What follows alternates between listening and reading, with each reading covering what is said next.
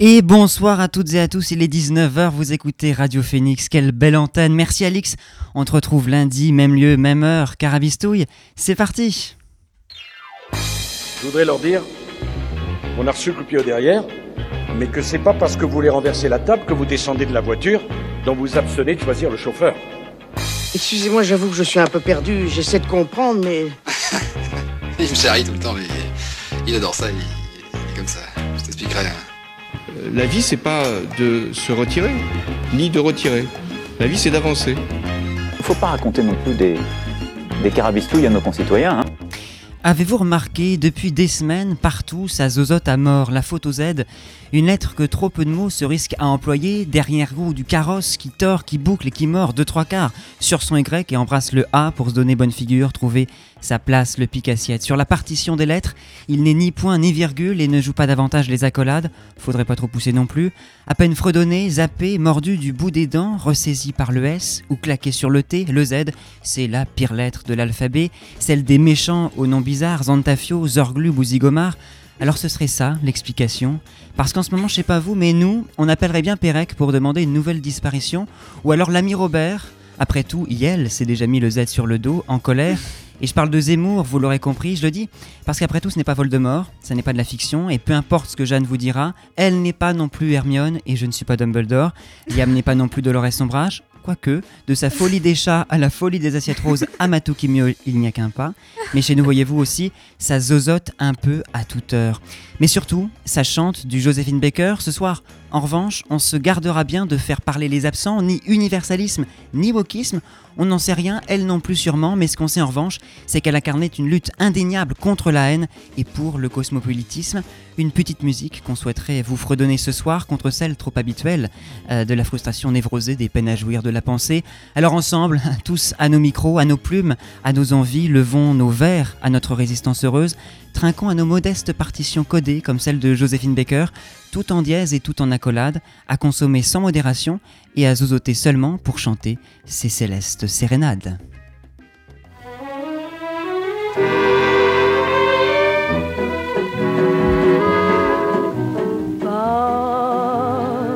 serenata celeste, tu che sai quanto soffro e sono triste,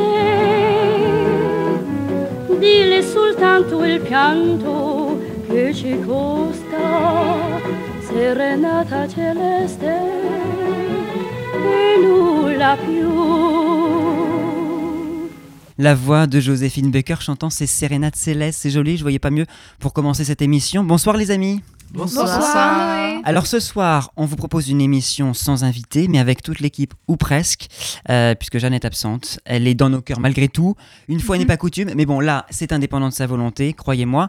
On t'embrasse, ma Jeanne, remets-toi vite. Alors, euh, je pense que personne autour de cette table, peu de monde en tout cas actuellement, que ce soit dans votre voiture ou chez vous au chaud, euh, n'ont pu manquer l'actualité de ces deux derniers jours avec en prime bah, c'est de faire par CNews, hein, évidemment, la candidature du Z. Résultat, à Carabistouille, on a fait notre, euh, enfin, on fait ce soir notre appel du 18 juin, ce soir, et on interroge cette notion imprécise, ressassée depuis euh, tant d'années, depuis euh, presque plusieurs décennies, des tapis sonores à chaque fois de, de, chaque candidat à la présidentielle, de l'extrême droite à la gauche, si tant est qu'elle existe encore, puisqu'on peut se le demander, en passant par, ah bah oui, non, pardon, la droite n'existe plus, c'est l'extrême droite qui prime. Bah oui, parce qu'on entend beaucoup que la gauche est morte. Moi, je pense que c'est aussi, sinon surtout le centre droit. Euh, bah oui, pensons aux centristes, qui eux, pour le coup, sont dans la panade, dans les choux, à bouffer du Xanax. Nous, on n'est pas à gauche. On n'est pas à droite non plus. On est pile, pile, pile, pile, pile, pile au milieu. J'appelle tous les extrêmes centristes à une manifestation pacifique pour tout casser. On brûlera des voitures. Et on les rachètera après. voilà, le palmachot est toujours utile hein, quand on a des émissions à préparer, c'est toujours très bien. Alors pour détendre l'atmosphère, on s'interroge ce soir sur la France en déclin euh, qu'on nous vend, pourtant pas très vendeuse, sur cette histoire qu'on réécrit sans cesse, qu'on s'approprie, qu'on tord pour justifier nos actions. Alors mythe ou réalité, qu'en est-il du moral des Français? Bref, euh, un titre d'émission digne euh, du Point ou du Figaro, mais un contenu, je vous rassure, bah, un peu plus, un peu, un peu moins, tout simplement, un peu moins le Point et le Figaro.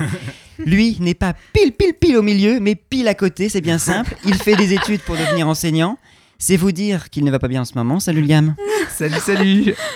Bah du coup, euh, ouais, enseignant. hein, De quoi on- tu nous parles ce soir on, on chôme, euh, enfin, on, on On rame, rame. on rame. Tu patauges dans la smoule. C'est ça, voilà. bah du coup, moi, je vais parler euh, roman national, hein, parce que c'est aussi ça le fer de lance de ceux qui clament le déclin français. euh. Je te rassure, tu, parles, tu vas parler de, de mythe et de réalité, mais euh, tu vas patauger aussi dans la smoule plus tard, hein, euh, enseignant. mon Oui, pauvre. c'est ça. c'est Et ça. oui, un moment. euh, un moment En plus, j'ai de- choisi l'histoire, donc euh, c'est encore plus dans la smoule parce qu'en fait, on est tiraillé entre euh, en- entre bah, entre les classes politiques qui en fait euh, veulent euh, mettre un roman national justement. euh, sur l'histoire. Tu nous en parles dans un instant, Voilà. à 19h20 peut-être, ou 30, on ne sait pas. Mhm. Elle remontera dans le conducteur spécialement pour nous présenter, celle qui remontera d'entre les morts pour nous chanter un peu les couleurs de l'arc-en-ciel et du cosmopolitisme. Célia, de qui tu nous parles ce soir? Eh bien, euh, surprise, surprise, je vous parle de Joséphine Baker. Mhm. Qui l'eût cru Et oui, qui l'eût cru, c'est vrai, quelle interrogation. Euh, que serait une soirée sans, sans un peu de défiance criminelle à Carabistouille? Puisque là non plus, euh, elle n'est pas vraiment euh, pile au centre. De quoi vas-tu nous parler ce soir, Amélie? De, de quelle déviance? Euh, bah, pour une fois, j'ai une chronique euh, pile, pile, pile dans l'actualité, Ah bon? Qui euh, n'est pas encore jugée, euh, rien du tout, donc on est encore dans la phase d'enquête. Ah, Ah, Ouais, donc du sensible en plus. Un petit peu, ouais. Du sensible en un cours. petit peu. Et puis enfin, à la fin de cette émission, la séance euh, cinéma d'Anna. Quel film nous compteras-tu ce soir? Eh bien, écoutez, ce soir, je vais vous parler, euh, parce que bien misérable, comme, comme, comme ma, petit, ma petite peluche qui est là, faudrait peut-être un peu plus l'encourager d'ailleurs, euh, il fait quand même euh, des super études. Euh, je vais parler des misérables, voilà. Oh là De là, encore, euh, encore de l'islamo-gauchisme, quoi, je, je le sens. Absolument, absolument. Un ça beau arrête jamais. programme empiété au Z et à toute une tendance qui finalement s'installe sur le paysage politique puisque nous avons appris euh, à peine trois heures avant le direct de cette émission la qualification heureuse de Valérie Pécresse et d'Éric Ciotti au second tour de la primaire Les Républicains. la primaire, décidément, c'est toujours le rendez-vous des surprises et du sex appeal des idées surtout, hein, on le sait. Et c'est justement euh, l'objet de ma première interrogation ce soir, les amis, sur ce paradoxe, euh, puisque quand on voit euh, de, tous les bords quasiment de l'échiquier politique, les candidats à la présidentielle euh, ne font que s'agripper à un modèle social, économique, politique qui existe depuis des décennies, qu'on sait devoir changer puisque bah, on en constate les crises multiples, les dangers à court, moyen et long terme qu'il implique, et qui pourtant ces mêmes candidats surfent sur ce qu'ils appellent le déclin français. Alors comment jugez-vous, à votre échelle bien sûr, ce paradoxe qui consiste à brandir l'étendard d'un modèle objectivement dépassé et qu'on doit pourtant réinventer tout en reposant leurs propositions politiques euh, sur des acquis de ce modèle dit en déclin Qu'est-ce que ça vous inspire? Eh C'est- bah. c'est- c'est c'est déprimant en fait, c'est Ouais, c'est c'est ça. déprimant parce que euh, on a l'impression que en fait euh, euh, la France euh, d'aujourd'hui c'est vraiment une France à délaisser et il faudrait retrouver euh, la France du passé, euh, tout ça. On- voilà, on est un peu un peu déprimé. hein, parce Mais pourquoi plus- parler de déclin alors même qu'ils font reposer leur, euh, Ouais. leur candidature sur ce déclin finalement, sur ce modèle? Bah, je pense que c'est parce que les gens sont habitués à, à voir ce modèle-là. Si on Mm. commence à leur dire, euh, bon, euh, le déclin de la France, hop, on va tout changer, on va tout recommencer, ils vont pas avoir confiance. Donc je pense que c'est pour ça aussi qu'ils utilisent euh, les schémas classiques, en fait. Il y aura un peu de timidité finalement. Ah bah oui. Carrément. Pourquoi Moi, je j'ai m'interroge j'ai en envie de te dire, Noé, à chaque élection, c'est un peu toujours la même chose. Au final, Mm. c'est toujours, on prend euh, l'actualité et puis on essaie de la placer comme, euh, enfin, comment dire, c'est un, un coup de maître hein, d'une certaine manière parce que si tu veux, ce déclin qu'ils utilisent, à ch- chaque élection, c'est un terrible déclin. Si, si on prend du recul, à chaque fois, c'est la fin du monde et à chaque fois, on a. Waouh, on a vraiment Moïse qui arrive pour euh, nous sauver et c'est à nous de, c'est à nous d'élire notre prochain. Oui, parce que même quand il ne parle pas forcément de déclin explicitement, il parle de remontada pour euh, ne pas Mais citer euh, l'un d'eux, même. euh, voilà, de, de tout bord finalement. Mais euh, là, je vais faire un petit peu mon historien parce que du coup, je suis en plein Oui, vas-y, Liam. révision partielle. Vas-y, Vas-y. Non, en fait, Partiel, à fond, objectif. euh, En fait, c'est parce que du coup, euh, en histoire médiévale, du coup, on nous a appris euh, que le mot réforme, euh, comment dire, dans l'ancien temps, euh, au Moyen Âge, en fait, c'était la réforme, donc revenir au temps, euh, par exemple, de Saint Louis, qui était un roi très présenté comme euh, le sauveur, tout ça, et aussi de Charles V. Donc voilà. Donc, est-ce que ça vient de là aussi? Une histoire, en fait, qui revient de Réformer pour Ouais, revenir mais- finalement en Ouais, arrière. Alors que pourtant, juridiquement, réforme, ça veut dire changer les choses. hein. C'est ça. Mais en fait, voilà, historiquement, réforme, c'est en fait la reforme, la reformation en fait euh, d'un ancien temps de euh, de- du bon roi, roi Saint-Louis qui faisait euh, la justice sous un chêne. Et euh, Oui, oui, oui. voilà, donc euh, le, le- en fait, le bon roi face à, à des rois un peu, euh, un peu moins bons. Et euh, aussi, euh, comment dire, il y a le miroir des princes aussi qui a, beau- qui a été une, une littérature très importante aussi. Que critiquait Machiavel notamment dans son Prince justement. Bah, du coup, voilà, ce, ce miroir des princes, en fait, c'était souvent présenté le bon roi, et souvent, en fait, les rois passés, euh, pour, en fait, donner toutes les clés au roi, euh, roi présent, en fait, euh, toutes les clés euh, pour réussir, en fait, et reformer. euh, Mm. Reformer la, la France, reformer le royaume. Voilà. Et parler de déclin, finalement, ça suppose aussi une conception, bah, c'est ce qu'on dit là déjà, une conception linéaire du temps, parce que bah, ça suppose de comprendre notre époque relativement toujours à son passé et notre époque présente comme un stade, une étape qui s'accumule à, à d'autres euh, et qui du coup peut être en retard, euh, qui du coup dépend de, l'épaisseur finalement que lui donneraient les époques euh, précédentes. En fait, c'est très intéressant parce que, notamment, comme ce que tu disais, Liam, je, je l'utilise pour euh, revenir à ta question, Noé. Mais euh, c'est ça, en fait, euh, il y a cette idée de réforme, donc plus de, que de recréer, c'est-à-dire reproduire, en fait, ce qu'on a déjà eu, euh, mais d'une autre manière. Ça apporte un autre nom. C'est Avant, c'était, je ne sais pas, avant, c'était, genre, je vais pas, je vais pas citer de, je vais pas comparer Zemmour à des personnages absolument hostiles, mais je, je serais bien tentée. Euh, voilà, et en fait, c'est une manière d'étirer le temps, Mm. plus qu'autre chose. Et donc, comme ce que tu dis, Noé, c'est c'est- il y a un déclin, un déclin de, de pff, à quoi est-ce qu'on peut vraiment comparer ce qui se passe en ce moment? Je veux dire, euh, par exemple, la crise sanitaire, on n'a jamais vécu de choses comme ça avant. L'idée de parler de déclin aujourd'hui, c'est encore de dire ah, euh, ce qu'on a vécu là, c'est comme si on disait on l'a déjà vécu, donc on va trouver une manière cette fois de bien. Oui, il y, a- y une- il y a une remise en question, une remise en, en contexte plutôt d'ailleurs qui, qui serait... euh, C'est ça, c'est tellement facile. Qui manque, oui. C'est tellement facile de pas facilité. parler de nouveautés, de pas parler, de Mais- pas se lancer dans quelque et chose de. aussi, euh, il y a une impression, enfin, c'est, ça a été prouvé, enfin, je, je sais plus quelle étude j'avais lu ça. C'est Ah bah fait- voilà, on cite pas ses sources. Oui, bah, ça, ça fait Ça raconte des Ça me fait penser un petit Z, ça. Ça fait quelques, non, mais ça fait quelques mois que je l'avais lu, mais c'est, euh, on, on- comment dire, vu qu'on est dans l'instant présent, tout ça, on le vit euh, plus, euh, plus dans l'action, euh, plus dans le ressentiment, dans l'action. Donc en fait, on est attaché à ça.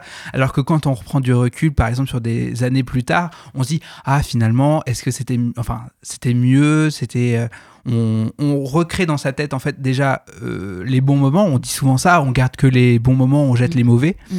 Et vu que bah, là, ça se passe Bah, plutôt mal. euh, C'est le principe de la nostalgie qui Ouais, n'a de, sens que dans une temporalisation de, de l'affect.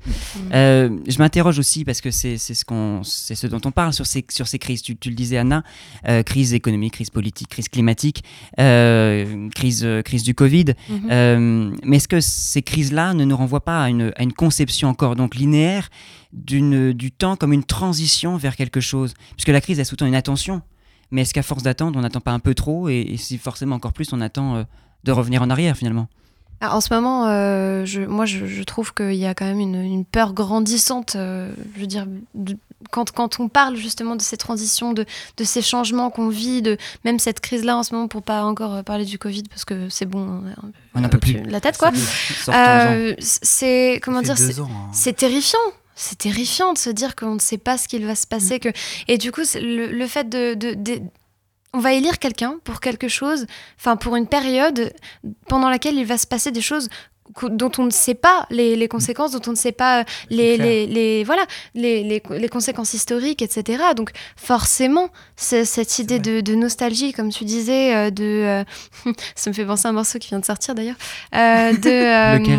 de, de- un morceau d'Orelsan qui est sorti il y a pas longtemps, euh, L'odeur de l'essence, vous devriez l'écouter les amis. Oui, bah, on, on a programmé Orelsan à suivre. Justement. Ah, c'est vrai Excellent. pas- pas Excellent. Excellent. Mais, euh, mais oui, voilà, c'est ça. c'est Il y a cette idée-là de... euh, je me suis perdue dans ce que je racontais, mais... euh, C'est pas grave, parce que c'est c'est intéressant ce que tu dis, ça nous interroge aussi sur la peur de l'avenir Voilà, et sur nos ça. idéaux. C'est. Euh, l'historien euh, Reinhard Koselleck euh, qui a souligné dans, dans son bouquin Le règne de la crise la nécessité de passer par une crise si on veut une amélioration. Parce que la crise, euh, dit-il, c'est l'occasion de la critique. En fait, c'est même le Mm. sens étymologique de la crise. hein. Ça vient de, de crisis. Bon, je, je vous passe l'étymologie, mais enfin, c'est discriminer, si vous voulez, trier euh, en grec. Et, et finalement, il légitime la. Enfin, par les Lumières, il considère que cette époque-là moderne, où finalement est advenu l'idéal de liberté, d'humanisme, est advenu aussi aussi le règne de la critique, qui, qui a remplacé finalement la croyance religieuse par la philosophie de l'histoire et par une autre croyance, celle de la liberté, de l'humanité en général. Mm. Euh, et donc finalement, cette politique euh, qu'il dit humanitaire, elle ne se réclame plus euh, de but immédiat, de changement tout de suite, Mm. maintenant, mais bien d'idéaux qui sont finalement plus flous et qui supposent une temporalité là, mais alors, totalement, euh, totalement inconsciente et finalement euh, euh, presque qui pourrait ne jamais advenir. Euh, Est-ce que cette temporalité de nos idéaux, elle ne nous prive pas d'une attache au présent, d'un carpe diem à la Ronsard Mhm. finalement? Mm. Et je parle même des idéaux, euh, des idéaux, des idéaux de, de gauche, hein, parce qu'on parlait de la droite tout à l'heure qui, qui tend à se morfondre un peu, mais, mais la gauche finalement, Pauvre est-ce qu'elle droite, est-ce qu'elle est pas mieux droite. non plus? Enfin, est-ce qu'elle est pas Bah, la, la gauche, euh, comment dire, euh, on a souvent référence à 1936, le Front populaire, euh, 1968 avec. euh, Bah, Elle n'existe aussi finalement, semble-t-il, que par des crises. C'est ça aussi. Je, je vou- je voudrais vous laisser parler un petit peu avant, mais c'est vrai que Non, vas-y. Vas-y, Anna, vas-y. les crises. Eh bien, écoute, euh, euh, euh, comment dire, euh, est-ce que tu peux me rappeler un petit peu, ce- parce que tu m'as fait penser à quelque chose, je ne me souviens plus. ce Je parlais de, de critiques, Mais de critiques, de, de Reinhard Kozelek. oui, c'est ça. Eh bien, en fait, si tu veux, je, re- je, je- c'est marrant parce que c'est ce à quoi je pensais hier, je crois. Le fait qu'on n'a plus toutes, ces, toutes ces attaches en fait qu'on avait avant, comme à la religion, je veux dire, c'est quand même quelque chose qui est beaucoup moins pratiqué aujourd'hui qu'avant, etc. Et donc, de plus en plus, surtout les nouvelles générations, du coup, mais tu vas en reparler après, je crois, euh, on, a, on, on est en face de, de la réalité et, et donc cette peur grandissante qu'elle a, bah, elle est causée par le fait qu'on se rend compte qu'on ne connaît rien et qu'on ne sait rien. Et qu'importe l'expérience et les événements passés et tout, rien ne ressemble On a besoin à de croire à soit. l'avenir finalement. Est-ce que, est-ce que, il y a un paradoxe là Mais oui, coup. il y a, en fait, il y a un grand changement qui arrive. Et d'où euh, cet état d'urgence qui monte un peu dans le. Dans, enfin, je veux dire, c'est ambiant chez les personnes parce qu'on sent en fait que les choses vont changer et c'est terrifiant. Mm. D'où le grand Z et sa montée Et- Et, incroyable. ça, euh, Mm, ça mm, fait aussi référence à, à la peur de l'avenir. C'est euh, avec la religion, bah, c'était souvent un peu tracé. Il fallait la vie du bon chrétien pour atteindre le paradis. C'est vrai qu'avec euh, moins d'attaches liées à la religion, c'est vrai qu'on a un peu cette perte, euh, même si on pense toujours à Le mode d'emploi pour croire à l'avenir, ce serait la nostalgie. Euh. Carpe diem, euh, qui n'est pas finalement la principale devise de Liam, ni de cette émission généralement, parce que je crois Mm. qu'on est finalement plutôt bien placé euh, pour parler de nostalgie, nous qui avons un lien euh, dans le passé si fort. Mais voilà, pourquoi ne pas plutôt privilégier une nostalgie de l'avenir au lieu de réécrire sans cesse l'histoire? Liam, c'est à toi. Douce France, cher pays de mon enfance, bercé de tendre insouciance, je t'ai gardé dans mon cœur. Bonjour, bonjour les petits amis en manque d'attention, en manque d'amis ou en manque de sommeil car les partiels arrivent vite, vite, vite, vite, vite. Moi stressé, pas du tout, hein, je ne vois pas ce qui vous fait dire ça. Aujourd'hui, on va faire des choses que j'aime par-dessus tout. Contredire le Z. Oh, mais quel bonheur, j'en frissonne d'impatience. Et oui, cela n'a pas pu vous échapper, mais ça y est, il est officiellement candidat. Comme si on ne le savait pas depuis des mois, mais enfin. Et il nous a pondu mais un de ses clips de campagne. Et Ah. po, po, po, po, po, ça Alors, je l'ai a vu. envoyé du lourd. Moi non plus. Aux mais petits oignons. non, je l'ai vu bien sûr. Ah. Des images volées. Des extraits seulement. voilà, Ça des extraits. Des images volées, une posture à la De Gaulle alors qu'il a des idées pétainistes. Moi, je le fais, euh, Anna. hein. voilà, je porte. Des images en veux-tu, en voilà sur des beaux paysages de la France, volés bien entendu, d'avant, face à la décadence d'aujourd'hui, emplie de multiculturalisme, d'islamo-gauchisme et de minorités qui tuent la majorité. La terreur. Et c'est là tout le propos de ma chronique aujourd'hui, puisque le Z est surtout connu pour nous faire de multiples fautes historiques, pour faire rentrer, et bien profond, comme dirait l'autre, un pseudo-roman national dans nos joli. imaginaires. Je vais partir d'un postulat de départ important pour la suite, et qui, je pense, doit rester dans la mémoire de tout le monde, et bien profond. Bon, ok, j'arrête. L'histoire n'est pas là pour faire plaisir à un pays. Elle n'est pas là pour créer une chronologie où tout serait rose dans la France d'avant, mais bien de marquer des faits objectifs et neutres en déconnexion avec nos préoccupations d'aujourd'hui. C'est bon? C'est assimilé comme les étrangers? Alors, nous pouvons commencer la déconstruction. Mot dont le Zemmour a horreur. Une personne déconstruite, ça fait peur. Bref, pourquoi le roman national rentre parfaitement dans notre idée du déclin de la France? Allez, je pense que si vous vous creusez la tête au moins deux secondes, vous comprendrez. Mais pour les deux neurones de Noé, on va rappeler un peu la définition du roman national. Vas-y. Alors, alors, alors, je recherche dans le petit Robert. Ah, tiens, le roman national, c'est l'idée et la construction d'une histoire patriotique centralisatrice qui s'est construite avec les historiens du 19e siècle, qui met en avant la grandeur du pays en oubliant quelque peu les passages moins glorieux de l'histoire, hein, faut pas se mentir. Cette expression, qui a été popularisée par l'historien et académicien Pierre Nora, correspond parfaitement à la vision que donne le Z sur l'histoire de France. Dans son clip de campagne, par exemple, il utilise un passage du film Jeanne d'Arc du réalisateur Luc Besson, tiens, tiens, tiens, tiens, tiens, en mettant en scène Mila Jovovich, qui avait 22 ans à l'époque alors que Jeanne en avait 17, mais passons, et qui la place en héroïne guerrière. Or, cette figure est très controversée puisqu'elle n'a jamais pris véritablement les armes, même si elle a mené une armée, et n'en déplaise aux Z, il aurait très certainement été du côté des Anglais lors de son jugement. Pourquoi me direz-vous? Eh bien parce que les Anglais l'ont jugée aussi par le fait qu'elle s'était substituée à son rôle de femme en faisant la guerre et en Eh prenant les armes. Elle se substituait à son genre. Ah bah dis donc, si- s'il savait cela, le Z, je pense qu'il pâlirait d'angoisse. Mais il n'y a pas que cela. Nous pouvons aussi le contredire sur le mythe résistentialiste que beaucoup trop de personnels politiques mettent en avant. Nous pouvons nous référer à Joséphine Baker, et oui, malheureusement, elle est utilisée pour ça, cela aussi, alors que la réalité, la réalité est qu'il y a eu peu de résistants pendant la guerre. Il y a eu des soutiens, attention, mais euh, pas de résistants au terme où on le pense aujourd'hui. Résistant actif. Voilà, résistant Ah oui. actif. Attention, je ne remets aucunement en cause la résistance de Baker. Euh, bien au contraire. Mais la politique commémorative autour des résistants et la vision du maquis résistant, qui ont existé, certes, mais étaient minoritaires. Pourtant, tous les historiens sont passés de plateau en plateau pour déconstruire ce mythe qui a été poussé par De Gaulle lui-même, mais il reste encore fortement ancré dans notre imaginaire. C'est vrai que pour nous aujourd'hui, cet épisode n'est pas très reluisant, mais il faut l'accepter. La patrie française a collaboré.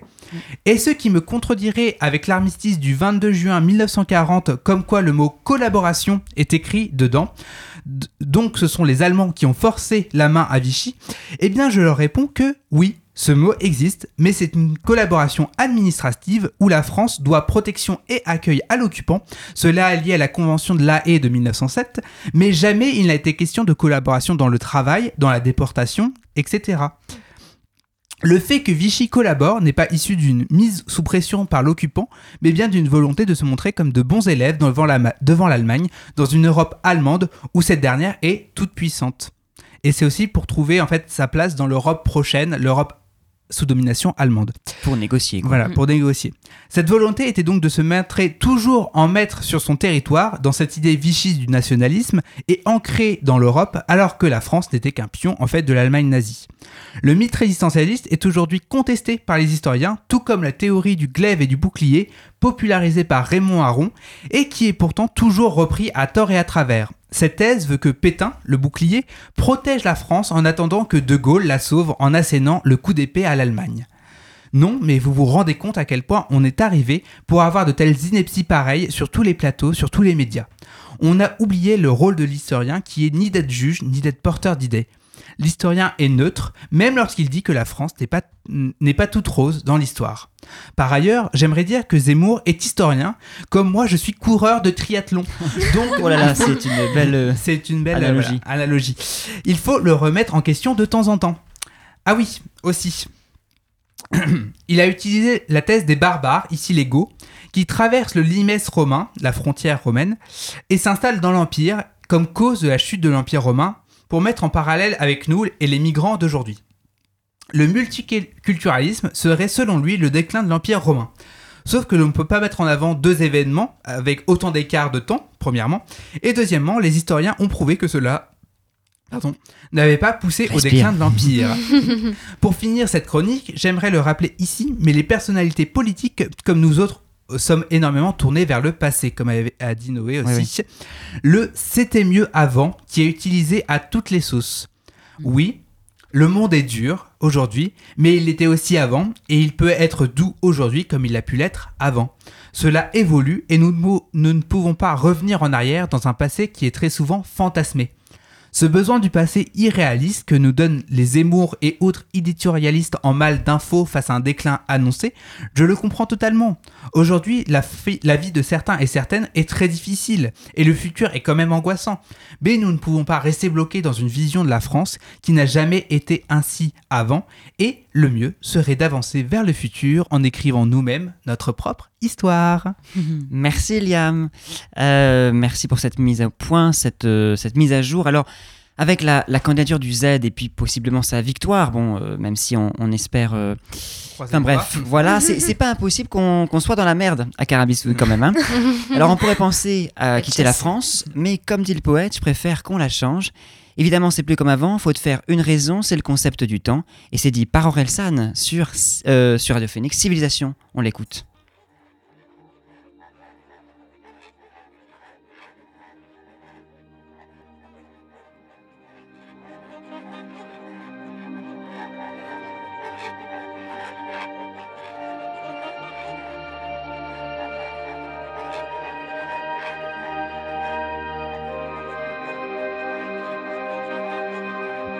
Je sais pas comment sauver le monde, et si je savais, je suis pas sûr que je le ferais. J'ai pas grand chose à t'offrir, à part te dire que je suis et ce que je sais. Je crois jamais ce qu'on me dit en premier, les mensonges circulent plus vite que le vrai. J'ai couru après le bonheur, sans prendre le temps de savoir ce que c'est. J'essaie d'avoir un enfant, j'essaie d'avoir autre chose que des regrets. Quand tu verras 2022, je comprendrai qu'ils se mettent à pleurer. Ils disent que tout va s'effondrer, qu'on va y passer dans 3 degrés. Je pensais que la science allait nous sauver, mais j'ai de moins en moins confiance au progrès. Je sais même pas pourquoi je pense à ça, j'y connais rien, qu'est-ce que j'y connais? Que de la data pour les GAFA, bâtard, t'es rien d'autre qu'une donnée. J'ai quelques éclairs de génie, mais la plupart du temps je suis teubé. Je connais que les mauvais alcools qui donnent l'alcool mauvais. J'avais peur d'avoir rien compris, maintenant j'ai peur qu'il y ait rien à comprendre. Piégé dans notre propre système, prisonnier dans une sauvegarde bloquante. Je viens de là où les darons ressemblent à Cole, je viens de la campagne normande. Ils aiment juste les bonnes affaires, tout ce qu'ils veulent c'est voir l'émission de la brocante. Maman m'a dit s'il y a des pauvres, c'est qu'ils ont mal travaillé à l'école. C'est pas de sa faute, sa mère racontait le même genre de merde à ses gosses. C'est pas de sa faute, sa mère, bref, faut qu'on brise ce putain de cercle. Il est vicieux ce putain de cercle, je peux pas le faire tout seul, faut que tu m'aides. Aide-moi. Marche. Marche avec moi. Apprends-moi. Méga, méga, méga, méga. Je peux pas le faire tout seul, faut que tu m'aides. Soyons d'accord de pas toujours l'être. Traite-moi comme tu voudrais que je te traite. Réussir sans faire le bien, c'est perdre. Apprends-moi la franchise, me juge pas, j'aurais moins envie de mentir. On m'a dit sois fort, faut devenir un homme. Rappelle-moi que ma force c'est d'être sensible. Quand la vie n'a pas de sens, aide-moi à lui en donner un. Écarte-moi des mauvais chemins. Rappelle-moi qu'on peut croire qu'on est personne à trop vouloir devenir quelqu'un. Aide-moi à trouver l'équilibre. Grandir n'est jamais fini. Je sais mieux donner les conseils que les suivre. Un jour on va mourir, tous les autres on va vivre. Oublie le futur, c'était avant. Oublie le futur d'avant. C'est pas sûr qu'on soit dans. Apprends-moi le pardon, la patience. Faut qu'on soit meilleur que nos parents. Faut qu'on apprenne à désapprendre. Je veux pas croire que le temps est avant. Qu'on soit juste une valeur marchande. Avant, je rêvais de quitter la France. Fais rester, je préfère qu'on la change. Mélange vieille et nouvelle croyance. Mélange humanisme à la science. Évidemment, c'est plus comme avant. Faut te faire une raison, c'est le concept du temps. Le monde est en mouvement. Porte-moi dans le courant. Prends mon pouvoir, la tentation est trop grande. Prends mon ignorance. Je dois mettre un nom sur les choses pour les comprendre. J'essaie d'avoir un enfant, j'essaie d'avoir une civilisation. Je peux pas faire tout seul, va falloir qu'on fasse ensemble. Tout se transforme, rien ne se perd. J'ai pas fait que des choses dont je suis fier. Je peux devenir meilleur, je peux pas revenir en arrière. J'étais tout seul, on est des milliers. Bientôt vous allez tous m'oublier. Désolé, mais je vais devoir vous quitter. Dis-toi seulement qu'on a kiffé. Hier c'était hier, aujourd'hui j'efface les têtes. Hein. J'échangerai pas ce que j'ai contre la jeunesse éternelle. hein. On a fait ce qu'on a fait comme on l'a fait, mais on l'a fait. Hein. Tout se transforme, rien ne se perd. Ombre et lumière.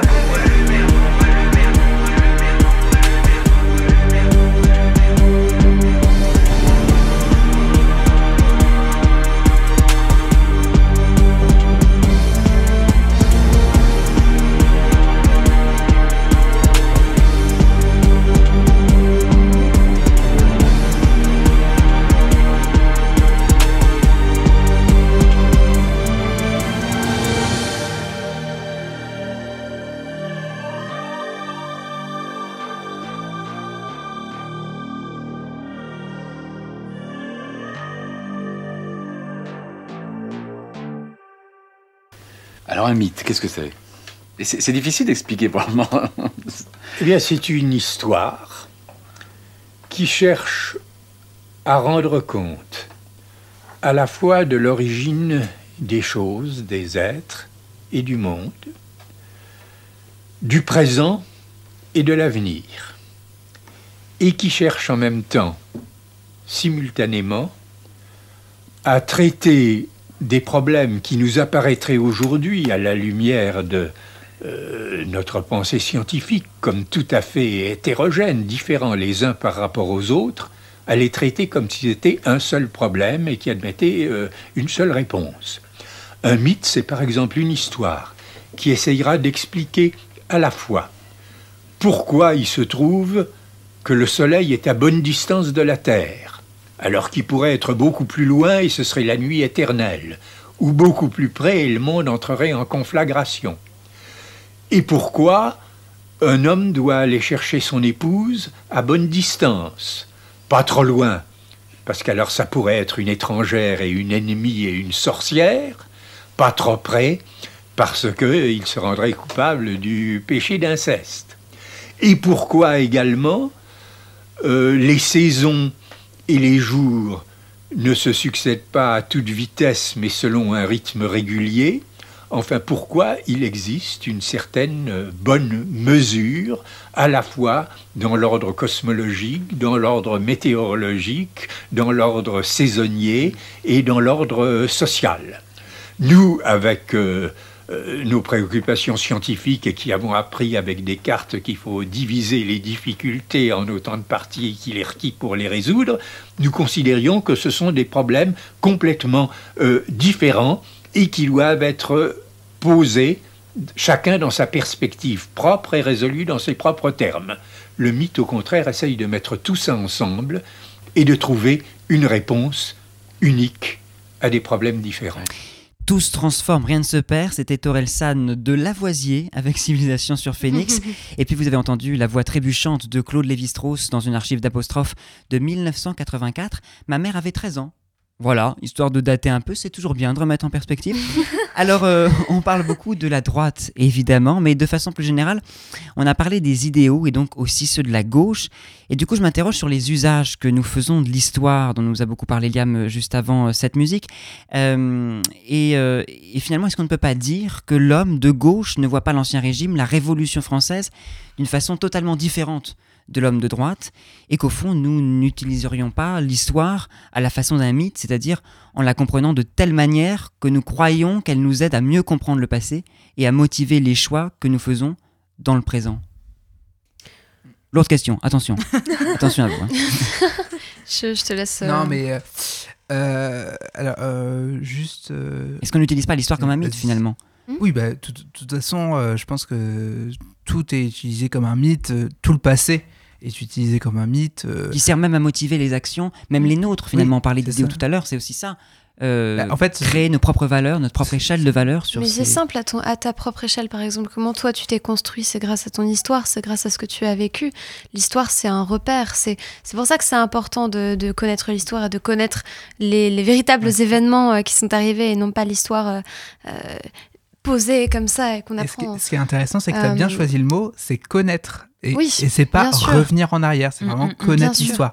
Bien sûr, il faut connaître l'histoire, pas euh, fantasmer une histoire. Et tu parlais, Anna, tu faisais l'analogie avec mon histoire, mais peut-être que la différence aussi, c'est que la mienne, c'est une mémoire, alors que l'histoire, bien qu'on parle aussi de mémoire de guerre, etc., n'est pas forcément, n'est pas nécessairement une mémoire, dès lors que elle est plus factuelle, elle n'est pas vécue. Non, mais bien sûr, mais en fait, euh, je, rapporte ça, c'est peut-être un peu maladroit, en effet, c'est peut-être un peu bancal. Je n'ai fait, qu'un an, euh, je n'ai fait qu'un an de philosophie, monsieur, je ne suis pas d'accord. bien sûr. Mais euh, non, je, pense qu'en fait, si on, peut, si on peut faire une sorte de. Enfin, pas transplanter ça, mais faire une, comparaison, certes un peu bancale, c'est-à-dire que les choix que, qu'on prend à, notre petite échelle en tant qu'être humain, au milieu de 8 milliards d'êtres humains, certes, bah, si tu veux, ces décisions, tu les prends tout en sachant qui tu étais avant et qui. Et en fait, c'est un peu la même chose quand on regarde aujourd'hui euh, euh, comment, par exemple, les, candidats à la présidentielle euh, arrivent avec leurs gros sabots et disent oui, moi, je suis votre prochain, votre prochain prophète, je suis mm. merveilleux, etc. Je vais donner les réponses à vos questions parce que évidemment, on traite tout de manière recentrée bah et il y a un désordre total entre les, je veux dire, les, les, différentes actions à mener, mais bon, ça c'est autre chose. Et eh ben, c'est la même chose. L'histoire, elle est traitée comme un, un, un, un rapport. C'est, tu vois, Elle c'est est vécue, plus. Voilà, c'est ça, c'est c'est un vécu. C'est- elle ne sert à rien d'autre aujourd'hui. Et c'est bien dommage parce qu'au final, bah, ça n'empêche à rien. Et l'histoire, elle sert pas à ce à quoi elle devrait servir. Mais sans doute, euh, sans doute euh, se concentrer davantage sur le factuel que tu rappelais, Liam. Mhm. Euh, mais c'est intéressant ce, ce- cette distinction entre mémoire, histoire, euh, parce que finalement, on- la mémoire, elle, elle, est, elle est vécue, donc c'est Mhm. aussi une, elle suppose des affects, des passions, et on fait souvent un usage de l'histoire euh, euh, affectif, Ouais, Il y a moral. une confusion, euh, il y a une confusion réelle, ouais. Et est-ce que finalement ne, ne, ne parler aujourd'hui, enfin parler beaucoup de déchéance, de décadence, de déclin, euh, ne suppose pas, euh, sinon un jugement moral, au moins un jugement de valeur de l'histoire? L'autre question. La colle. Encore. La colle. non, non, c'est pas ça, c'est que je voulais laisser les autres euh, s'exprimer. euh. Après, euh, qu'entends-tu par euh, jugement de valeur en fait? Eh bien, finalement, considérer que l'histoire, encore une fois, c'est finalement en lien avec ce que ce qu'on disait euh, au début, euh, ne, ne fonctionne que par stade, relativement à ces stades précédents, et que donc l'époque aujourd'hui dans laquelle nous sommes est finalement moins, moins, moins bien, inférieure à des situations passées. Par exemple, bah, tu parlais du, du- du fait historique. Cette analyse de l'histoire comme jugement de valeur, elle n'est pas proprement historique, au sens où où on ne recherche pas le fait ou l'analyse d'une situation particulière, d'un rapport logique, mais où finalement on juge selon une hiérarchie de nos valeurs, qui sont d'ailleurs propres à, à des, à des époques, que celles qui prédominent aujourd'hui et qui traduisent la situation dans laquelle nous sommes, eh bien, euh, sont inférieures à celles d'une situation passée. Oui, bien sûr. Bah, dans ce, enfin, pour moi, en tout cas, après, je, je dis pas que je détiens la vérité ni rien, hein, absolument pas. Mais euh, je pense que. Oh, bah non, mais là, de toute façon, on a bien compris. Les auditeurs nous ont compris. hein, euh, c'est notre tambouille. Hein, euh. oh non mais, euh, mais oui, je pense que dans cette confusion-là, bah, pareil, il y a une confusion de valeurs et tout est traité au même niveau, tout a la même importance. Il n'y a absolument pas, euh, je veux dire, on, on- on ne, on- on ne fait pas la différence entre, de différence entre les choses. Et euh, je crois que c'est ça le plus gros problème aujourd'hui, c'est que, euh, je sais pas, je, je sais pas à quoi le comparer pour, par Le exemple, plus grand problème aujourd'hui, je sais pas si c'est propre à notre époque finalement, justement. Est-ce que c'est pas propre aussi à, à- à cette peur de l'avenir qui est, qui est traduite dans, sûr, dans chacune des époques Bien sûr, on n'a on a aucun repère. On n'a aucun repère. Et dans, ces, dans ce manque de repères, et bah, du coup, on se raccroche à des choses vraiment qu'on va traiter comme minimes, alors que c'est c'est juste majeur quoi, dans notre existence. Merci Anna, on est à la bourre, il est 19h42 et Yes, on a encore euh, trois chroniques à entendre. Euh, ce soir, du coup, à l'honneur dans Carabistouille, vous l'aurez compris, le, le cosmopolitisme, terme qui veut tout dire et en même temps ne rien dire si on l'emploie mal, mais terme que moi j'emprunte à Kant, terme dans lequel se retrouver Lévi-Strauss qu'on a entendu à l'instant, euh, et puis aussi terme dans lequel se retrouvait la mère d'une tribu arc-en-ciel, comme même l'appelait, héroïne de guerre et de la scène, Joséphine Baker panthéonisée hier, c'est l'heure du portrait de Célia.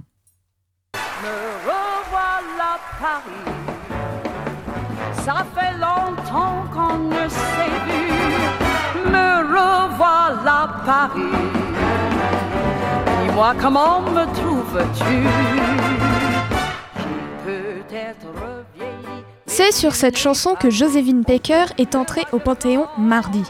Bon, elle pas vraiment, sa dépouille est encore au cimetière de Monaco, mais elle a tout de même symboliquement intégré le Panthéon, devenant ainsi la première femme noire et la sixième femme tout court à y reposer entre guillemets. Joséphine Baker, de son vrai nom Freda Joséphine MacDonald, était entre autres une chanteuse, danseuse, actrice et résistante française d'origine américaine. Elle commence sa carrière artistique en 1920 alors qu'elle n'a que 14 ans, en rejoignant un trio d'artistes de rue appelé le Jones Family Band. Plus tard, elle intégrera la troupe des Dixie, des Dixie Steppers. Elle débarque en France en 1925 avec sa troupe et ce voyage vers notre beau pays est vu pour elle comme une libération. Elle explique Un jour, j'ai réalisé que j'habitais dans un pays où j'avais peur d'être noire. C'était un pays réservé aux blancs. Je me suis sentie libérée à Paris. Elle précise tout de même qu'il y a encore des progrès à faire, mais que la France est globalement beaucoup moins raciste que les States. Après plus d'une centaine de représentations en France et à l'étranger, l'artiste casse son contrat et signe en 1927 avec les Folies Bergères pour une revue où elle joue l'un des premiers rôles. La même année, elle se lance dans la chanson et dans l'organisation de sa tournée mondiale l'année suivante.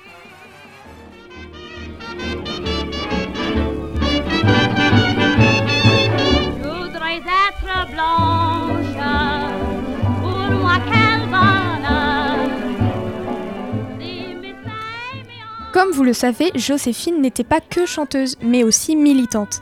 Elle fait partie du mouvement La Renaissance du Harlem, qui était un mouvement du renouveau de la culture afro-américaine pendant l'entre-deux-guerres.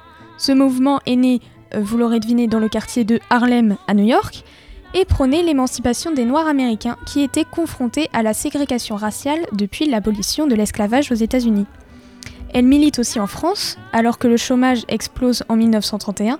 Elle distribue de la nourriture aux personnes âgées dans le 18e arrondissement de Paris.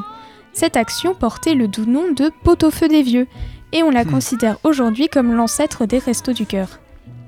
Elle acquiert la nationalité française en 1937 en épousant Jean Lyon, qui n'est autre que son troisième mari. Mais ce brave homme étant juif, il subit les répercussions antisémites. À ce propos, Joséphine a eu un rôle important dans la résistance pendant la Seconde Guerre mondiale. Elle chante d'abord pour les soldats au front, puis devient un agent de contre-espionnage français. Elle s'engage dans les services secrets après la bataille de France. Pendant la guerre, elle est connue pour avoir utilisé ses partitions musicales pour y dissimuler des messages. Après la libération, elle poursuit ses activités avec la Croix-Rouge et reçoit la médaille de la résistance française pour ses activités pendant la guerre.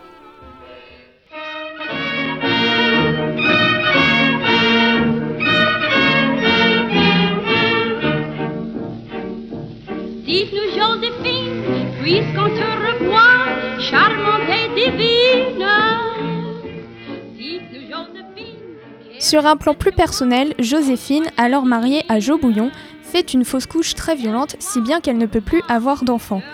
Comme tu le disais, Noé, elle décide d'en adopter 12, venus de toutes origines, et elle les appellera sa tribu arc-en-ciel.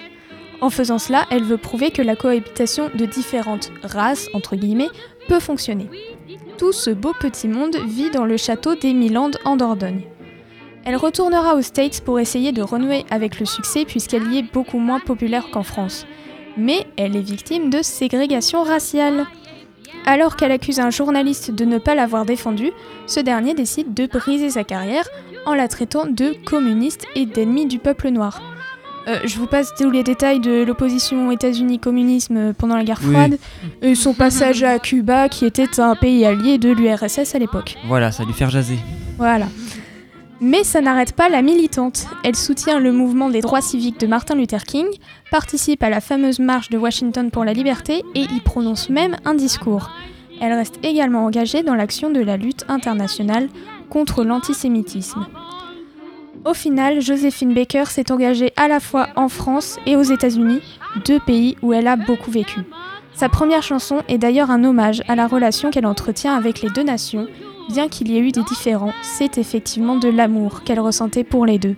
Vous êtes sur Radio Phoenix, on écoute J'ai deux amours de Joséphine Baker.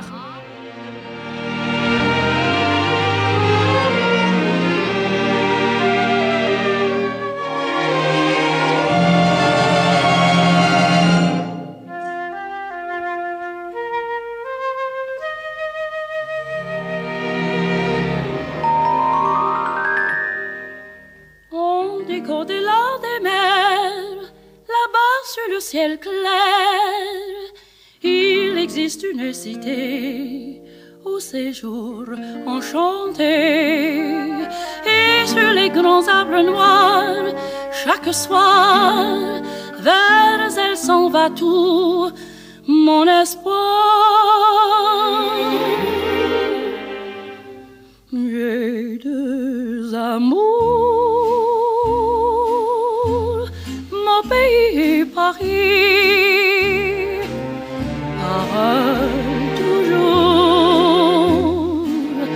mon cœur est ravi, ma savane est belle, mais à quoi bon le nier ce qui seul sait Paris, Paris tout entier. Le voir un jour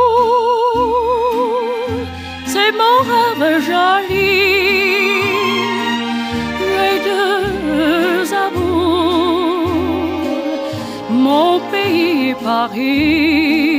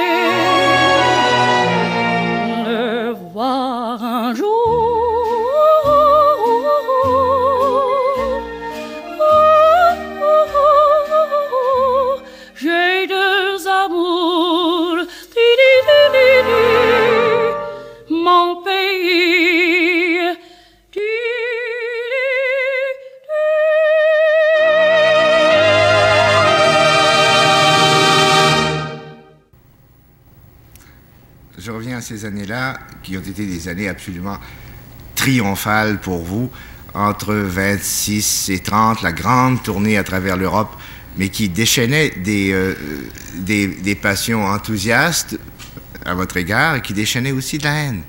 Il y avait des ligues contre vous. On vous appelait le démon, l'immoral. Oh ben, c'est un petit peu comme ce qu'on fait aujourd'hui avec les jeunes gens. Quand euh, la jeunesse apporte quelque chose de nouveau que nous autres, de notre temps d'aujourd'hui, nos jours, nous trouvons un petit peu fatigant pour les oreilles, etc., ou les yeux. On dit toujours, oh là là, qu'est-ce que c'est que ça? Ces jeunes qui sont fatigants. Et c'était un petit peu notre époque, et c'était un petit peu comme cela pour nous. Oh, les gens disaient que j'étais un démon. Au fond, peut-être j'étais un peu. Euh, ils disaient que j'étais impossible, que je... Ah bah, la haine, je ne dis pas que c'était peut-être la haine, mais c'est qu'ils ne comprenaient pas bien. Disons cela, je préfère ça que la haine. J'aime pas beaucoup le, le mot haine. C'est dommage ça de, de voir la haine pour quelque chose ou pour quelqu'un. Toi pas? Oui, bah on est tous d'accord, je pense. La voix de Joséphine Baker chantant ses deux amours et la sienne encore des années plus tard dans une archive de la télévision québécoise de 1968. Mon père allait naître trois ans plus tard. Voilà, encore histoire de mettre en perspective. Moi, c'est ce que je fais, hein, c'est important la En perspective. fait, l'idée, c'est de connaître la chronologie des parents de Noé. euh, Voilà, comme ça, Notez, vous prenez les notes. tout, mais cette émission, c'est notre distillé. tambouille. c'est distillé soigneusement. Et à la Euh, fin, il y aura un quiz. Retenez les dates. La. C'est le partiel finalement. Euh, mon père, donc, il était jeune à l'époque, ma mère aussi, puisqu'elle, euh, ils n'étaient tous les deux pas encore euh, au stade embryonnaire. Et donc, c'est l'occasion de parler de cette jeunesse qu'évoque justement Joséphine Baker dans cette archive. Une jeunesse qu'on se refuse d'entendre, qui fait peur, qui bouscule. C'est une fatalité, cette peur de la jeunesse qui bouscule? Ouais, bah en fait, moi je pense que c'est aussi parce que quand t'es adulte, genre nous, ce qu'on va avoir construit, je pense que quand les jeunes d'après vont le remettre en question, Oui. on va pas forcément être très d'accord avec ça. On va être un peu blessé. Ouais. Oui, casse tout. euh. C'est ça. Bah, c'est, ça s'appelle une conne bendite. Mais hein. alors justement, bah, non, mais en même temps, oui, oui, voilà, Ça oui, c'est- joli. Mais alors c'est intéressant ce que dit parce que euh, Liam m'a soumis ce matin euh, un article euh, paru récemment dans le web magazine euh, Ouzbel et Rika et selon une enquête menée par Thierry Keller et Arnaud euh, Zigierman, euh, 55% des Français estiment que la France idéalise son passé et dans ces 55%, tenez-vous bien, 41% des 18-24 ans sont d'accord contre 63% des 65 ans et plus. Alors retenez bien ces chiffres, c'est important, parce qu'en fait on constate donc que euh, on idéalise moins le passé lorsqu'on l'a connu. Mm. Alors la jeunesse bouscule peut-être, mais n'est-elle pas euh, paradoxalement un peu plus réac? Ah là c'est le coup dur là. Ouais. Là c'est le coup dur. là, c'est le renversement qui- total là. Ah bah oui. hein. J'ai On a plus d'espoir, ça y est, j'ai- je- vais- On pour a l'impression que, euh, en fait, on est une petite minorité. euh, de Non mais là, moi je me personnes, l'explique pas, euh, franchement, de- je trouve ça formidable. Je trouve ça euh, assez. ça Moi, je trouve ça très étonnant quand même. Comme, euh, enfin, je veux dire, euh, Bah, ça je- me- je- oui, c'est très étonnant, mais en même temps, c'est c'est pas finalement dénué de sens parce que Mm. c'est vrai, on idéalise moins le passé lorsqu'on l'a connu. C'est ça. C'est Bah oui. a souvent cette image de, de, de ces personnes plus âgées qui vont tendance- avoir tendance à, à dire ah le bon vieux temps, c'était mieux Oui. avant, etc. Mais est-ce que c'est pas finalement plutôt Bah les non, mais c'est vrai, mais même moi, par exemple, je fais ça avec les années 2000. euh, Bah je voilà. trouve ça ridicule, les années 2000. Mais oui. Quand on s'habillait fluo avec les crêtes à la tectonique, là, c'était ridicule. bah voilà, alors que temps, a- les en- en même années temps, on euh, l'idéalise 80, les années 80 étaient hyper colorées aussi. Et pourtant, bah, je les kiffe. Bah. La preuve, programmation musicale dans cette émission, euh, c'est quand même pas tout, tout jeune, tout jeune. Quoi. Bon, il y a eu Orelsan euh, ce Mm. soir quand même. Euh, et puis alors, pour finir sur une bonne note, parce qu'il est quand même 55, sachez que 8 Français sur 10 se disent heureux, selon une enquête publiée le 16 novembre dernier, encore soumise par cette euh, énergumène à côté de moi, Liam Hazard, euh, par le cabinet d'études ELAB, l'Institut Montagne en partenariat avec la SNCF et France Info.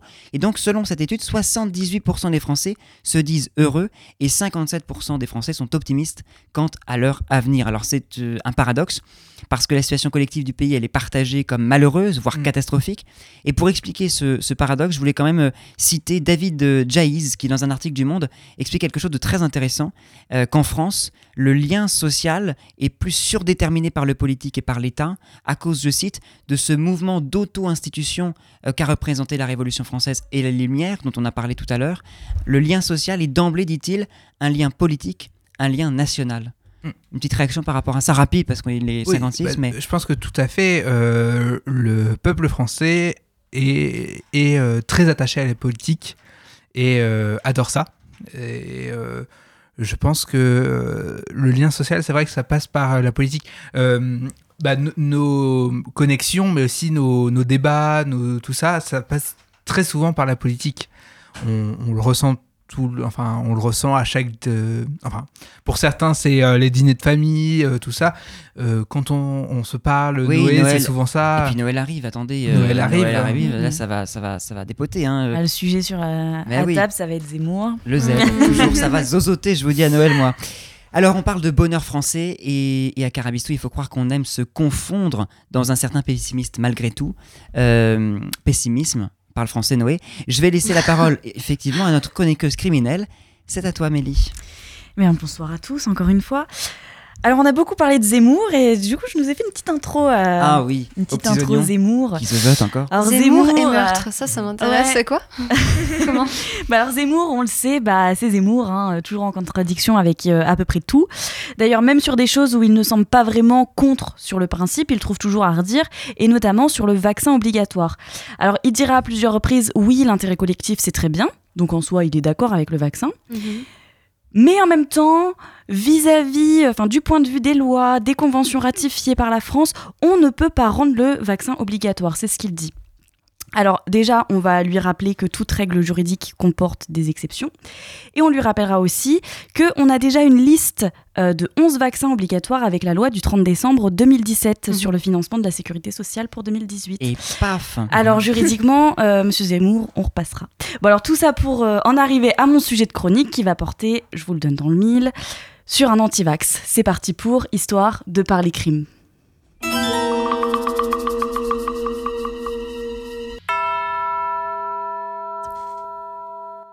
Oui, vas-y. Un Vas-y. antivax. J'ai par- parlé et je m'entendais pas. Je me suis dit tiens. Alors un antivax aurait assassiné son frère pharmacien parce qu'il vaccinait euh, les gens contre le Covid 19. Alors je parle au conditionnel pas parce que je suis pas sûre de mes sources. hein, mes sources sont très fiables, y a pas de souci. Par contre, euh, il existe toujours la présomption d'innocence. Alors tant qu'il n'est pas jugé coupable, on estime qu'il est innocent. Donc on dira. Euh, il aurait assassiné. Voilà. C'est important la présomption d'innocence quand même. Exactement, c'est très important. C'est très bien. Alors, Jeffrey Alan euh, Burnham est un Américain de 46 ans qui apparemment a totalement perdu les pédales, puisque le 30 septembre 2021, il a euh, tué par arme à feu son frère, mais ce n'est pas tout, sa belle-sœur aussi, et ainsi qu'une troisième personne dans le Maryland. Ah oui, il s'est pété un câble, Ah oui, il a totalement pété un boulon. Il aurait, il aurait. Les États-Unis. Il aurait, il aurait. Les États-Unis et les armes. Ouais. Alors, il était persuadé que le gouvernement, je cite, tuait les gens avec une piqûre de Covid. Alors, on n'a pas beaucoup d'éléments sur l'affaire parce que c'est encore en cours d'enquête, on- ça n'a pas été jugé. chaud, Pour une quoi. fois, je suis euh, pile pile dans l'actualité. Ce que l'on sait, c'est que ce qu'on sait, c'est que sa mère euh, s'inquiétait euh, déjà à son sujet. Euh, elle avait, euh, il avait à plusieurs reprises évoqué le fait de confronter son frère euh, vis-à-vis euh, du fait qu'il injectait euh, le vaccin à des personnes. Euh, et elle s'inquiétait surtout pour sa santé mentale parce que Jeffrey était euh, persuadé que le gouvernement espionnait la population par le biais du vaccin et que le FBI le surveillait particulièrement lui. Euh, donc voilà, euh, instable. Euh. Cas, typique de complotiste. euh, voilà. C'est ça. Euh, alors pour la troisième personne, donc un pharmacien a été tué, donc son frère, sa belle-sœur, donc qui était la femme du pharmacien. Bon, elle était là au moment, donc forcément on l'a tué au passage. Pas de chance. Et euh, la troisième personne, euh, bah, en fait c'est un peu une victime collatérale. Elle était là, elle avait une voiture, c'était la voisine. Bon bah voilà, on l'a égorgée euh, dans le but d'obtenir sa voiture euh, pour ensuite aller euh, tuer euh, le frère et la sœur, enfin et la belle-sœur. Alors voilà, voilà pour cette chronique, pour une fois pile pile dans l'actualité. Quand on vous dit que les antivax ils sont dangereux, bah voilà quoi. Il serait Wow. dangereux. Il serait Ouais. dangereux, voilà. Conditionnel. Merci Amélie. bon, moi je suis déçu parce qu'il est 20h pile pile pile pile pile et on ne peut pas passer euh, Queen Don't Stop Me Now. Je, je vous le dis parce que on aurait aimé mais c'est pas grave. On va tout de suite passer à toi Anna sans transition. Tu nous parles euh, d'un film euh, que certains ont vu peut-être autour de la table, non? J'espère. Euh, Il faut, il faut. Je ne crois pas, non. Si, Je vais aller le voir juste après. J'espère. C'est à toi.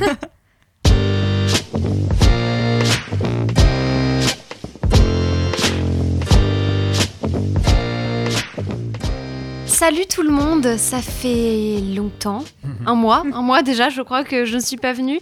Eh bien, je suis ravie de vous retrouver ici, je suis toujours ravie de revenir euh, à Radio Phoenix, encore une fois dans une ambiance bien agréable et cela étant dit sans second degré pour une fois. Euh, Figurez-vous que j'étais bien heureuse d'apprendre le thème d'aujourd'hui. On a eu quelques citations, quelques questionnements, quelques débats, surtout Noé, parce que je voudrais pas euh, prendre crédit pour son excellent travail, encore une fois. Mais oui, on s'est interrogé et, et ça a été un peu confus avant que nous tombions sur le fil rouge, et bien, bien rouge, je trouve, et surligné euh, du jour, qu'est celui dont euh, les loulous donc, vous ont parlé, dont on a parlé ensemble et débattu. Alors, c'est vrai, on aurait pu vous rabâcher proprement du tonton au repas de famille, s'incluant un peu dans la dynamique des candidats favoris de la présidentielle 2022. Oui, parce qu'on va pas se mentir, quand je me retrouve en face euh, de mots bien mignons du grand Z, comme euh, le dit mon petit peluche. euh, Peluche, c'est Liam, je précise. c'est oui, c'est Liam. Euh, je je m'assois, je me masse les tempes et puis je finis, mon, je finis mon assiette en faisant d'un geste de la main. Oui, oui, tonton. Oui, l'histoire de la France. Oui. ouais. Mais qu'importe, nous ne subirons et vous ne subirez pas cela si ce n'était la courte expression de ma lassitude terrible. C'est de pire en pire, vraiment. Je, je- J'espère que ton tonton ne nous écoute pas. je- Mon pauvre tonton. Non, je, je ne suis plus que l'épave de moi-même. Mais passons aux choses sérieuses. Comme disent nos petits euh, Joey, parce qu'on a tous un petit Joey euh, Caladal, je vais vous donner de quoi manger. Est-ce que ça vous dit quelque chose si je vous lis Mes amis, retenez bien ceci il n'y a ni mauvaises herbes, ni mauvais hommes. Il n'y a que de mauvais cultivateurs. Dites-moi. Est-ce que Alors ça là, vous parle? euh, non. Non. Tu me poses une colle. Oh là là, et bien pour une fois, voilà, c'est pas moi qui ne trouve pas, euh, qui ne trouve pas la référence. Mes petits rouges, je vous vois vous agiter euh, derrière la radio. Alors calmez-vous, je sais que vous savez, c'est bien évidemment écrit de la main de Victor Hugo. Oh, je le Ah, savais, merde. pourquoi je l'ai pas dit Et bah ouais, tu sais, mais tu sais, mais tu ne dis pas. Mais oui, mais bon, c'est pas euh, la- possible. la, C'est peur de dire une connerie en direct. oui, c'est vrai que ça merde. logique. C'est vrai, c'est Ça- vrai, je Ça comprends. paraît logique vu euh, ta- Les Misérables, Voilà. finalement. On- n'est on n'est pas, on n'est pas réveillé. Hein. Ce n'est pas grave, je vous garde pour l'instant encore un petit peu. Et donc, Les Misérables, donc c'est ce que vous lirez, cette phrase, lorsque vous terminerez ce film que je voudrais que vous voyiez. Ou que euh, vous lirez Les Misérables, donc bon courage, mais vous ne regretterez pas si vous arrivez à le lire un jour. Donc Les Misérables, ou plutôt le film dont je parle ce soir, est un long métrage de 105 minutes. J'ai fait 1 heure plus euh, 45 pour faire la vie un peu stylée. En vrai, je trouve que c'est vraiment un truc de con de faire ça, mais c'est pas grave. De 105 minutes, réalisé par Lajli. Alors, il est sorti en 2019, mais bon, je suis pas la seule, mais personnellement j'y suis encore. Alors on va dire que c'est tout juste sorti. hmm ok. Donc c'est un film, on, on va pas passer par quatre chemins avant de le dire, qui est purement militant. Voilà, mais comme par exemple In the Panda, un critique que je suis et qui fait un super taf, qui nous régale l'a exprimé, c'est pas un film qui te, macre- qui te matraque pardon, pendant 1h45, c'est un film qui te laisse le choix. Voilà, qui te laisse le choix de sélectionner, de penser ce que tu souhaites permettre à ces personnages pour leur avenir et même repenser ta position à toi. Parce que dans un même temps, tu es tellement inclus en fait dans l'univers, euh, même dans le contexte, le milieu du film, qui te laisse hors d'haleine tout le long de l'histoire, que tu ne peux pas intérieurement, toi, avoir à, euh, ne pas te questionner. En fait, il y a toujours un moment, enfin, il y a un moment où tu vas vraiment être amené à te questionner. Et c'est génial, parce que ce n'est pas seulement toi qui t'en prends plein la gueule, pour être poli, tu fais aussi cette, cette introspection, pardon, et absolument tout le monde, tout le monde est touché par le film, à moins que tu sois vraiment vraiment bizarre ou que tu t'appelles le grand Z. C'est pourquoi je vous le recommande. Euh, donc c'est l'histoire de Stéphane qui intègre la BAC, la brigade anti-criminalité pour les intimes, euh, toujours juste, de Montfermeil, donc dans le 93. Euh, il va être le coéquipier d'un personnage absolument détestable, un cow-boy, hein, comme on dit, qui se nomme Chris, et un autre collègue nommé Guada. Donc de Baqueux dit d'expérience, voilà. Donc le personnage de, de Chris dira d'ailleurs, et vous pouvez le, retrouver dans la bande-annonce, on est les seuls à se faire respecter ici, en parlant du, du quartier en fait. Et ce à quoi Stéphane, le personnage principal, répondra, ils vous respectent pas, ils ont juste peur de vous. Et s'en suivra une terrible bavure policière dont vous suivrez le déroulé de A à Z. Et c'est sur ça principalement que porte le film, voilà. Donc vous y retrouverez l'acteur euh, Damien Bonnard, Alexis Manenti et Djibril Didier Zonga, j'espère que je n'ai écorché aucun nom, ainsi que le jeune Issa Perika. Sur ce, bon visionnage de cette création de court-trajmé et à bientôt j'espère. Merci Anna. Merci beaucoup. Euh, pas de bonnes nouvelles cette semaine, il est 20h05, on rend l'antenne. Merci les amis d'avoir euh, été toutes et tous présents et présentes pour cette émission sans invité. C'était très chouette cette petite tambouille. Merci à toi, Noé. On embrasse tous bien fort Jeanne et on le souhaite Oui. bon Oui, rétablissement. revienne Gros vite. bisous, Jeanne. On remercie bisous. Alan à la technique ce soir et puis je vous dis à dans 15 jours pour la dernière émission de l'année. Oh oui. On reprendra en janvier ensuite après une courte pause de, vacances. Une émission, une émission euh, avant Noël, avant les engueulades politiques et avant le, le Z. On est en décembre. On est en décembre. Bah oui, Oui, on est oui. le deux, ouais, ouais, ouais. Oh mon dieu. Belle soirée. case. Belle soirée à tous. Est-ce que je peux refermer ou pas Oui, oui, vas-y. Belle soirée à tous. Et plus jamais vivez la musique et vivez le monde autrement sur Phoenix.